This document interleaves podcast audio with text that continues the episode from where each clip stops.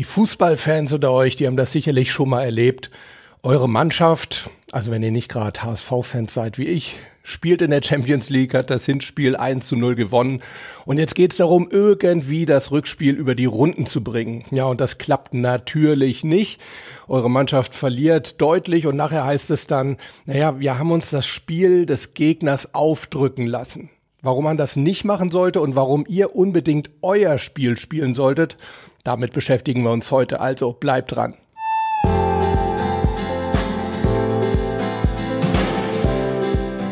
Servus und herzlich willkommen bei Mental gewinnt. Du bist hier genau richtig, wenn du leichter und erfolgreicher durchs Leben gehen möchtest und wenn du genau dann, wenn es wirklich drauf ankommt, das Beste aus dir herausholen möchtest. Ich bin Harald Dobmeier und ich freue mich riesig, dass du heute wieder mit an Bord bist. Ja, herzlich willkommen auch an unsere Freunde bei YouTube. Schön, dass ihr reinschaut.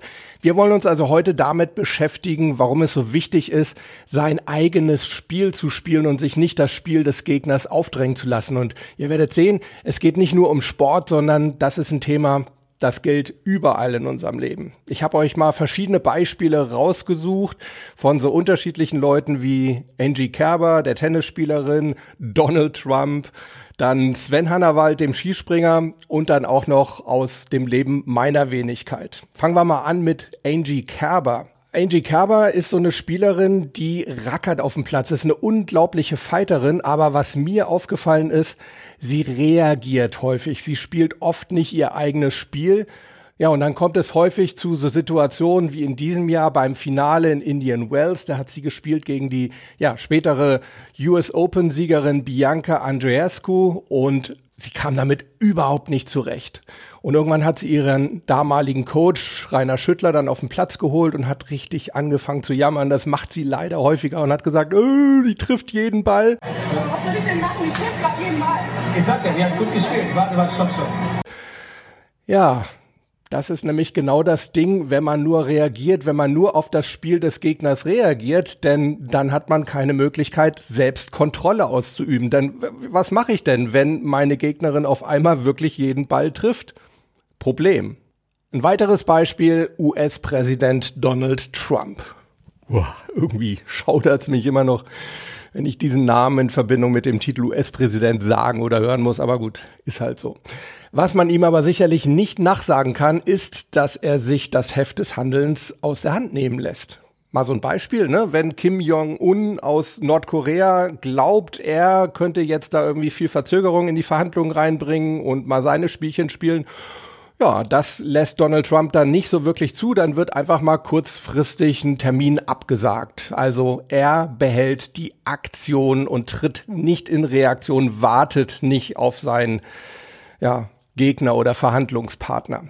Ein drittes Beispiel, mal wieder aus dem Sport. Vielleicht erinnern sich die Älteren unter euch noch an den Skispringer Sven Hannawald. Sven Hannawald ist dadurch bekannt geworden, in erster Linie, dass er 2002 die vier Schanzentournee nicht nur gewonnen hat, sondern alle vier Springen gewonnen hat. Und er hat das auf eine bemerkenswerte Art und Weise gemacht, denn er hat jeweils die Qualifikation vor den Springen komplett ausgelassen, was dazu führte, dass er immer in der ersten Runde, die erste Runde ist oder war eine KO-Runde und er musste dann immer gegen den Besten aus der Qualifikation antreten. Und das ist natürlich eine Aufgabe, aber Sven Hannawald ist noch für etwas bekannt geworden und zwar für seinen Ausspruch, ich mach mein Ding. Und das beinhaltete eben auch, dass er sich sagte, hey, ich bin stark genug, das ist meine Saison und wenn ich das Ding gewinnen will, dann muss ich ohnehin besser sein als jeder meiner Gegner. Also ist es mir völlig egal, gegen wen ich antrete. Ja, und es hat geklappt. Viermal hat er die Springen gewonnen und dadurch eben auch die Vier-Schanzentournee im Jahr 2002. Ja, und abschließend als vierte Geschichte noch eine kleine Anekdote aus meinem eigenen Leben. Vielleicht wissen es einige von euch, dass ich früher als Journalist tätig war. Und ich hatte mal für eine Zeitung einen Kommentar geschrieben über die Blitzerpolitik einer Gemeinde. Blitzerpolitik meine ich also die Geschwindigkeitsmessung aus Autos heraus. So, und in diesem Artikel hatte ich dann unter anderem geschrieben, dass der Hilfspolizist, der also in diesem Blitzerauto saß, geschlafen hat. Und das war natürlich ganz, ganz schlimm, vor allem im Bürgermeisterwahlkampf, der aktuell lief. Und so fühlte sich der damalige Bürgermeister nicht der jetzige, denn das ist ein feiner Kerl, der damalige Bürgermeister bemüßigt, sich also mit künstlichem Aktionismus vor seinen Beamten zu stellen und mir eine Strafanzeige ins Haus zu schicken. Nein, das stimmt nicht so genau, aber das war mein erster Eindruck, denn ich bekam in der Zeit einen Fax. Ich war eigentlich hauptberuflich Student noch und war gerade in der Vorbereitung auf eine Klausur, das weiß ich noch, und am Vortag zu dieser Klausur kriege ich einen Fax und dann steht da wirklich Strafanzeige wegen Verleumdung. Und dann war am Schluss noch so eine weitere Seite dabei. Da stand dann, das ist nur ein Entwurf, aber wenn Sie quasi Ihre Aussagen nicht öffentlich in der Zeitung zurücknehmen, dann werden wir diese Anzeige ans Gericht schicken. Und ihr könnt euch vorstellen, Strafanzeige, das ist ja jetzt nicht gerade eine Lappalie. Mir sind damals als junger Kerl ganz schön die Muffen gegangen. Und ich habe wirklich nächtelang erstmal nicht geschlafen, war natürlich super für die Klausurvorbereitung, bis ich dann irgendwann gesagt habe, nee, so kann es nicht weitergehen. Du selbst musst jetzt mal wirklich das Heft des Handelns in die Hand nehmen. Und ich bin damals auf den Hessischen Journalistenverband zugegangen und habe dann da zum Glück, ich glaube, es war sogar der Vorsitzende, einen sehr, sehr netten und verständnisvollen Rechtsanwalt gefunden, der dann gesagt hat, weißt du was, ich übernehme das mal für dich. Und er hat dann wirklich einen Brief an den Bürgermeister geschrieben, den habe ich heute noch hier. Der hatte es in sich. Und erstaunlicherweise, kurze Zeit später, war das ganze Thema Verleumdungsanzeige dann vom Tisch. Und zwar ohne, dass ich irgendwie etwas in der Zeitung hätte korrigieren müssen, was es auch nicht zu korrigieren gab, denn was ich gesehen habe, war wirklich wahr. Ich habe da niemals gelogen. Aber ich denke, das ist ein gutes weiteres Beispiel dafür, wie wertvoll es ist, wenn wir das Heft des Handelns wirklich in der Hand behalten, weil wir die Kontrolle über eine Situation und über ein Ereignis haben und dann auch wirklich selber mitsteuern können. Wir sind dann quasi nicht mehr Passagier in unserem Leben, sondern wir sind wieder Kapitän oder Steuermann in unserem Leben und können mitbestimmen, wie die ganze Sache weitergeht.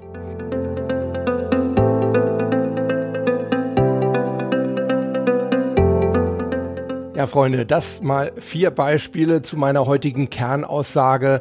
Lasst euch euer Spiel nicht aus der Hand nehmen. Lasst euch das Spiel eures Gegners nicht aufdrängen, sondern spielt euer eigenes.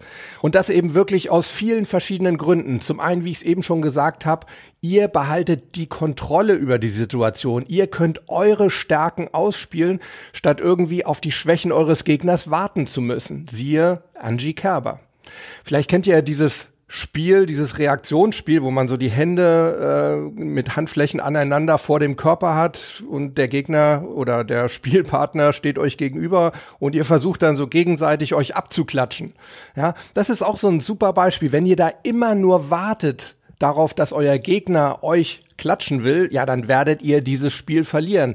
Es ist extrem entscheidend, auch in diesem Spiel, dass ihr auch angreift. Denn nur dann habt ihr wirklich eine Chance, dieses Spiel zu gewinnen. Wir haben neulich auch über Flow gesprochen. Das war in der 42. Episode von Mental gewinnt. Könnt ihr ja noch mal reinhören, wenn ihr es verpasst habt. Und auch damit verhält es sich so. Ihr könnt nur in den Flow kommen, wenn ihr agiert statt reagiert. Denn wenn ihr reagiert, dann bewegt ihr euch nur auf Kommando. Und Bewegung ist nun mal eine wichtige Voraussetzung von Flow. Ansonsten, wenn das Kommando nicht kommt, das heißt, wenn ihr darauf wartet, wie euer Gegner agiert, dann seid ihr im Stillstand. Das ist dieser Stuck State, wie wir Mentalcoaches gerne sagen. Also, auch den Flow könnt ihr nur über Aktion aufbauen, wenn ihr euer eigenes Spiel spielt, wenn ihr euer Ding macht, denn nur dann könnt ihr in euren eigenen persönlichen Rhythmus kommen. Ja, und dann kommen wir auch automatisch wieder zu meinem Lieblingsthema hinzu statt weg von. Haben wir ja schon häufig drüber gesprochen, unter anderem in den Episoden 22 und 23. Und auch da ist es so, hinzu für euren Gegner bedeutet automatisch weg von für euch. Das heißt, wenn euer Gegner sein Spiel spielen kann, also hin zu seinem Ziel ist, dann seid ihr automatisch in der Defensive. Ihr seid im Verhindern, also weg von. Ihr wollt verhindern, dass euer Gegner sein Spiel durchziehen kann. Wenn ihr hingegen selber eine Hinzu-Strategie spielt, dann hat das einen weiteren Vorteil, denn es fallen diese ganzen negativen weg von Gedanken weg, was könnte alles passieren, was ich verhindern muss, sondern ihr könnt euch wirklich darauf konzentrieren, euren Fokus auf die positive Visualisierung zu legen, wo will ich hin, was will ich positives erreichen. Das Ganze gilt natürlich nicht nur im Sport, sondern, habe ich ja vorher schon gesagt, überall im Leben. Nehmen wir mal so ein Beispiel aus eurem Berufsleben. Ihr habt eine Gehaltsverhandlung mit eurem Chef vor euch. Jetzt könntet ihr natürlich hingehen und überlegen, na, welche Argumente wird mein Chef wahrscheinlich dagegen aussprechen und wie könnte ich darauf reagieren? Ja, Leute, könnt ihr machen, aber ich sage euch, und ich habe ja auch nun viele Leute schon auf Interviews vorbereitet und da verhält es sich sehr, sehr ähnlich, wenn man sich immer nur Gedanken macht, was könnte der Journalist alles Negatives fragen. Ich verspreche euch, es wird immer die ein oder andere negative Frage geben, auf die ihr nicht gefasst seid. Und genauso ist es eben auch in Gehaltsverhandlungen. Es gibt immer negative Argumente, auf die ihr nicht vorbereitet seid. Also macht es viel mehr Sinn, dass ihr euch positive Argumente überlegt für eure Gehaltserhöhung.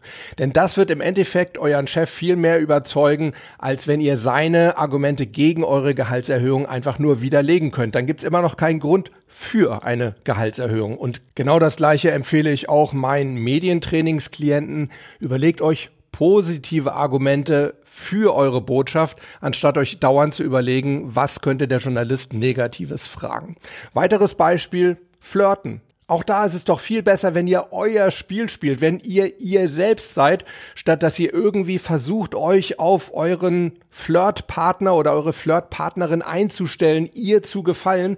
Auf Dauer wird diese Maske fallen und auf Dauer, auf Dauer wird diese Maske auch zu anstrengend für euch werden. Also, auch in der Liebe gilt, spielt euer eigenes Spiel. Das heißt nicht Egoismus, Blödsinn, das hat damit nichts zu tun, sondern seid ihr selber.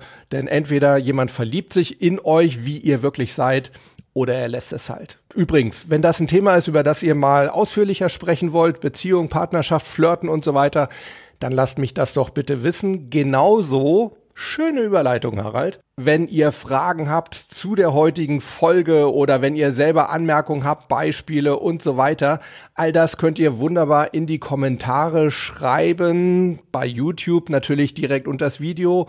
Für die Podcaster unter euch in den Shownotes beziehungsweise unter den Shownotes. Da habt ihr die Möglichkeit für Kommentare. Noch mehr freue ich mich allerdings, wenn ihr mir eure Anmerkungen auf Band sprecht und zwar auf die Mailbox unter 06173 608 4806. Wiederhole ich nochmal 06173 608 4806. Ja, und natürlich gibt's auch die Möglichkeit, mir eine E-Mail zu schreiben. Schreibt an info@mentalgewinn.de. Auch das kommt direkt bei mir an. Ich hoffe, dass ihr einfach mal in nächster Zeit besonders darauf achtet, habe ich in den verschiedenen Situationen, die mir momentan zu schaffen machen, wirklich die Kontrolle selber in der Hand, habe ich das Heft des Handelns in der Hand, spiele ich mein eigenes Spiel oder spiele ich irgendwie nur das Spiel anderer mit? In dem Fall hätte sich diese Folge nämlich auf jeden Fall gelohnt. Das hoffe ich auch. Was ich euch aber auf jeden Fall raten kann, wie jede Woche, bleibt Gewinner. Bis nächstes Mal, macht's gut. Ciao.